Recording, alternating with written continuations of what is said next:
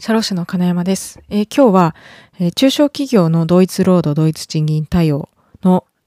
えー、進捗状況っていうようなところを話したいと思います。よろしくお願いします。で、まず、え日本商工会議所っていうところが、え出していた調査結果から、え話を進めていきたいと思うんですけれども、え日本商工会議所が5月20日に、え人手不足の状況、働き方改革関連法への対応に関する調査というものを実施して、その結果を公表しましたと。でちなみにこの調査は、えー、令和2年2月から3月に全国の中小企業4125社を対象に実施して回答企業数は2838社だったというので結構な数の企業が回答しているものではあるんですけれどもそれによると2021年つまり来年の4月から、えー、中小企業に施行される同一労働同一賃金への対応について、えー、対象になりそうな非正規社員がいる企業のうち対応のめどがついていると回答した企業は46.7%にとどまったと。いうことです。ちなみに、え、法改正の内容自体は7割以上の企業が認知しているものの、半数以上の企業で対応が進んでいないという調査結果があります。で、この法改正の内容自体は7割以上の企業が認知しているっていうのも結構すごいことだなと思うんですけれども、まあ、同一労働、同一賃金っていう言葉がわかりやすいので、えー、何かしら対応しなければいけないっていうのは、えー、認識しているところではあると思います。一方で、まあ、半数以上の企業では、なかなかそれへの具体的な対応が進んでいないっていうような状況です。ちなみに、えっ、ー、と、調査によると、対応が進んでない要因では、としては、えー、ドイツ労働ドイツ審議の内容が分かりづらいっていうのが5割。それから増加した人件費を価格転嫁できないっていうのが、これまた5割近くあったりするので、そういった理由からなかなか進んでいないんだろうなということになります。で、ここで、えっ、ー、と、中小企業のドイツ労働ドイツ賃金の話を簡単にまとめておきたいんですけれども、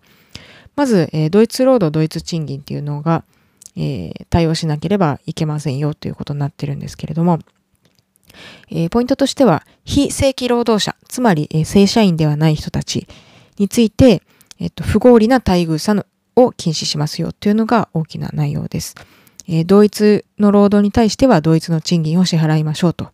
同じ労働なのに、えー、正社員だからとか、非正規社員だからとか、そういった理由をもって、え、賃金や待遇に差をつけることは禁止しますというような内容になっています。で、えっと、ここで、えっと、2020年4月から施行されているものと、中小企業については2021年4月から、来年の4月から施行されているものが違いがあるので、えー、合わせて整理しておきたいんですけれども、まず、非正規雇用労働者っていうのは、まあ、フルタイムの正社員、フルタイムので、えっ、ー、と、期限の定めなく、期間の定めなく働く正社員とは比較される概念ではなんですけれども、非正規雇用労働者っていうのは、大体どういう形の人がいるかっていうと、3パターンありますと。1つ目がパートタイム労働者。これはフルタイムよりも働く時間が短いような人たち。週3日とか、週2日とか、あるいは、えっ、ー、と、シフト制で午前中だけとか午後だけとか、いろいろなパターンがあるかと思うんですけれども、とにかくフルタイムではなくてパートタイムで働く人。これをパートタイム労働者と言います。それから2つ目が有期雇用労働者。これは、えっ、ー、と、正社員とかであれば、えっ、ー、と、期間の定めを設けてあの雇用されるんじゃなくて、大体定年までとか、そういった形で期間の定めない雇用が正社員の場合はそうなんですけれども、有期雇用労働者っていうのは、例えば契約社員とかと称すると分かりやすいかと思うんですけれども、えっと、1年間の契約期間だとかで働くような人とか、あるいはもう2ヶ月とか3ヶ月とか、そういう、えー、雇用契約の期間を定めて働くような人を有期雇用労働者と言います。まあ、このパートタイム労働者と有期雇用労働者っていうのは、こう、組み合わせてのパターンも往々にしてあると思うんですけれども、えっ、と、1つ目と2つ目がそれらですと。で、3つ目が派遣労働者。これも非正規雇用労働者に分類されます。派遣元から派遣先へ派遣されて働く方については非正規雇用労働者に含まれると。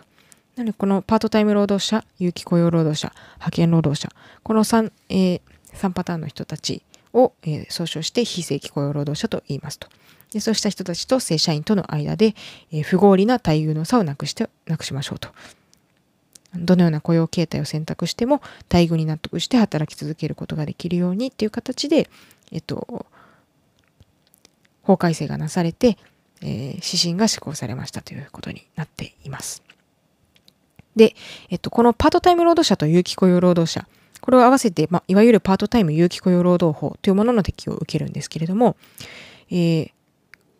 こういった人たちについては、中小企業だけは、えー、2021年4月からドイツ労働同一賃金の対象となりますというふうにされています。大企業は2020年4月からなのでもう施行されているところではあります。一方で派遣労働者っていうのは、労働者派遣法に基づいて、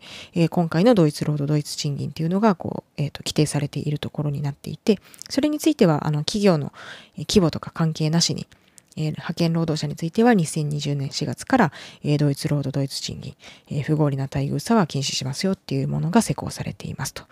いうことになります。なので、え、パートタイマーに対するドイツ労働同一賃金については中小企業は2021年4月からという形で、え、整理するといいかなと思います。で、改正のポイントというか、ドイツ労働ドドイツ賃金って実際何をしなければいけないんですかというところで、それがまあわからないのが対応が進んでないような原因ではあると思うんですけれども、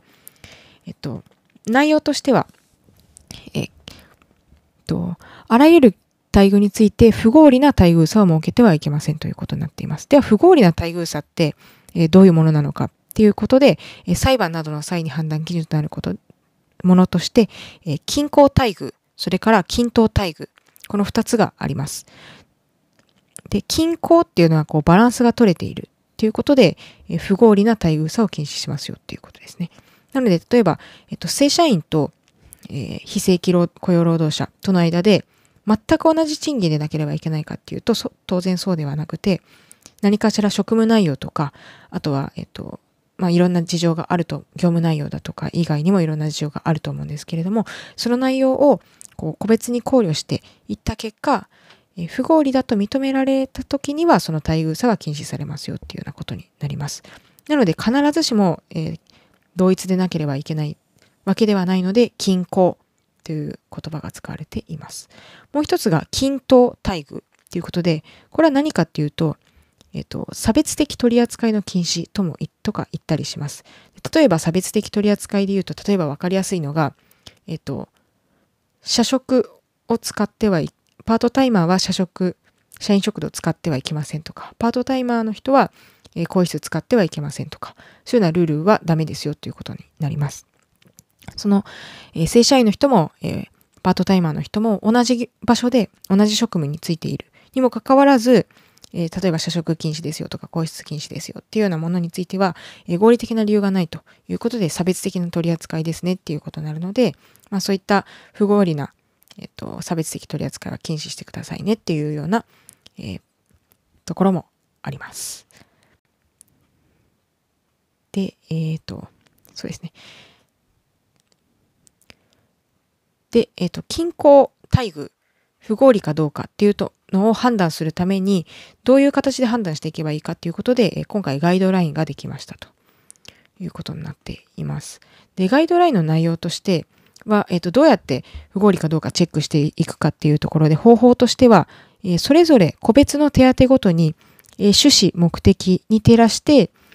えー、合理的か合理的でないか個別に見ていく、検討していく必要があります。個別にというのは、例えば、基本給、役職手当、通勤手当、賞与、時間外手当、家族手当、住宅手当、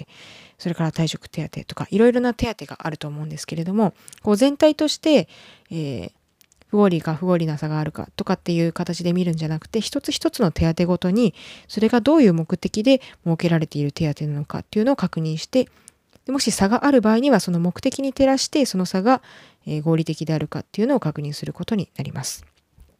例えば一番わかりやすいのが通勤手当だとかだと思うんですけれども、正社員には通勤手当を支給して、パートタイマーには通勤手当を支給しないというのが合理的であるかっていうのを判断するときに、まず通勤手当を支給する趣旨を考えます。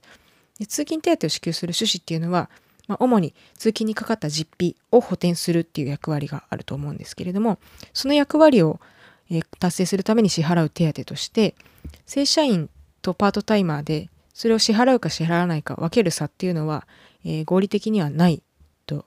考えられます。なので、通勤手当は平等に払ってくださいねというような判断になります。これは例えば時間外手当だとか、あとは、えっと、解禁手当みたいなものがある場合に、解禁手当の趣旨って考えると、まあ、休まずに業務に専念したっていうところが目的になってくるかと思うので、それについて例えば正社員とパートタイマーで差を設けるっていうのはあまり合理的ではないと判断されることが大きい多いと思います。あとは、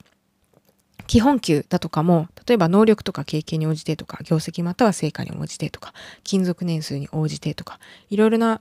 理由で、こう、差をあの判断していて、その理由が同じであれば同じ支給額であるし、判断していた時に違いがあった場合には、その違いに適切に紐づいた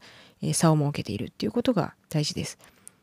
で、えっと、この賃金の決め方に違いがある時についてこう、まあ、正社員と非正規雇用労働者って当然こう会社が期待する役割っていうのは違うので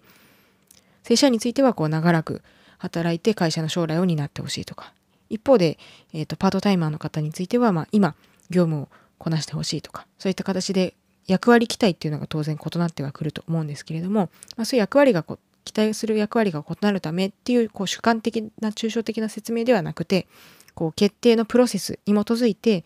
こうどういったルールがあるか職務内容とかそれから配置の変更転勤だとかがあるかないかとかそういった客観的具体的な実態に照らして説明できる必要があります。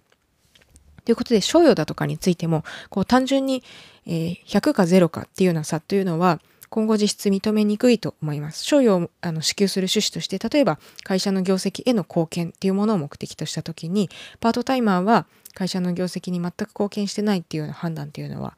えっと、なかなかしづらいんじゃないかなと思うので、まあ、その完全に同じような金額を支払うっていうのは計算上だとかも、あのルール上とかも、なかなかむあのあまりないんじゃないかなと思うんですけれども、少なくともこう、貢献に応じた部分については、えー、貢献度が同じであれば同じような式をしなければいけないっていうような形でこう差同じであれば同じものを差があるのであればその差について合理的な説明を用意するということが、求められることになります。でこの説明っていうことを、さっきから言っていたんですけれどもここも法改正の趣旨に法改正の内容に絡んでくるところで今回会社の方には労働者に対する待遇に関する説明義務というのが強化されました。で具体的に言うと非正規雇用労働者は正社員との待遇差の内容だとかその理由について事業主の方に説明を求めることができるようになりますということになっています。そして事業主はそういった説明を求められた場合には説明をしなければいけませんとそういった場合に、えっと、さっきのようなロジックに基づいて合理的な差があることを説明できるような形で準備しておく必要がありますと。いうことです。で、えっと、さっきの調査に戻ると、従業員に支給している各種手当の支給対象のうち、こう、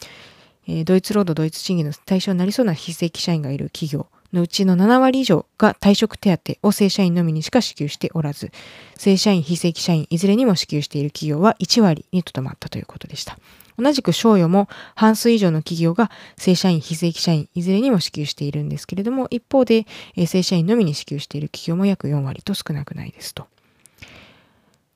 それ以外にも役職手当は、え8割弱、家族手当は6割の企業が正社員のみにしか支給していなかったということです。こう今例に挙げたものが必ず、えっと、正社員にしか支給していないから必ずダメっていうことではなくて、それぞれ手当の趣旨目的に照らして、えー、考えていく個別に考えていく必要があるっていうのは、え、一つ、えっと、付記しておく必要があるありますので、えっと、今ちょっとそういう形で説明しましたと。それから最後に、えー、今回の調査の中でそれ以外の部分働き方改革関連法に関する部分の他の施策の対応状況っていうのも、えっと、触れられています。